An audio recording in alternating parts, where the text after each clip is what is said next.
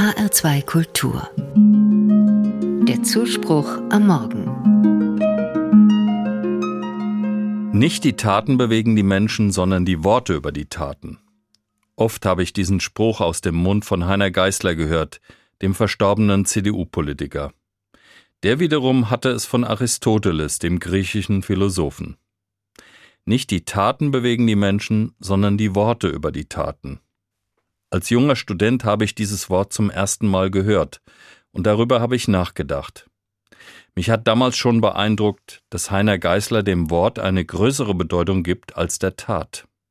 Und ich habe mich gefragt, ob das denn wirklich stimmt, dass die Worte Menschen mehr verändern als die Taten.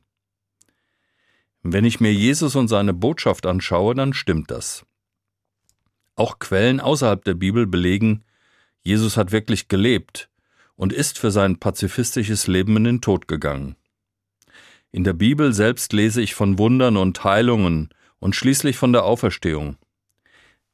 Aber all diese Taten und Ereignisse haben nicht die Welle ausgelöst, die wir heute als das Christentum leben und erleben.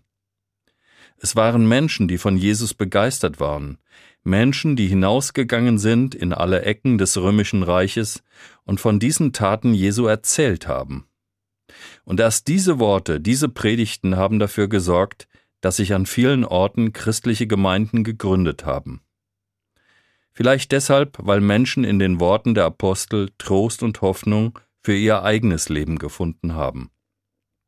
Nicht die Taten bewegen die Menschen, sondern die Worte über die Taten. An diesem Satz wird mir auch klar, welche Kraft Worte haben können. Worte können mich aufbauen oder entmutigen. Ich kenne das Gefühl, wenn ich traurig bin und mit einem guten Freund über alles reden kann. Seine guten Worte geben mir Kraft und Hoffnung. Ich habe es auch schon öfter erlebt, dass mich gute Predigten oder andere Ansprachen fasziniert und motiviert haben. Nicht die Taten bewegen die Menschen, sondern die Worte über die Taten. Ich glaube, erst die Reflexion über Taten gibt mir das Gefühl, ja, auch ich bin gemeint. Erst dadurch, dass meine Eltern, Lehrer und Pfarrer mir von Gott erzählt haben, habe ich verstanden, ja, das hat was mit meinem Leben zu tun. Ich bin gemeint ich kann mit meinem Leben auch etwas tun nach dem Vorbild Jesu.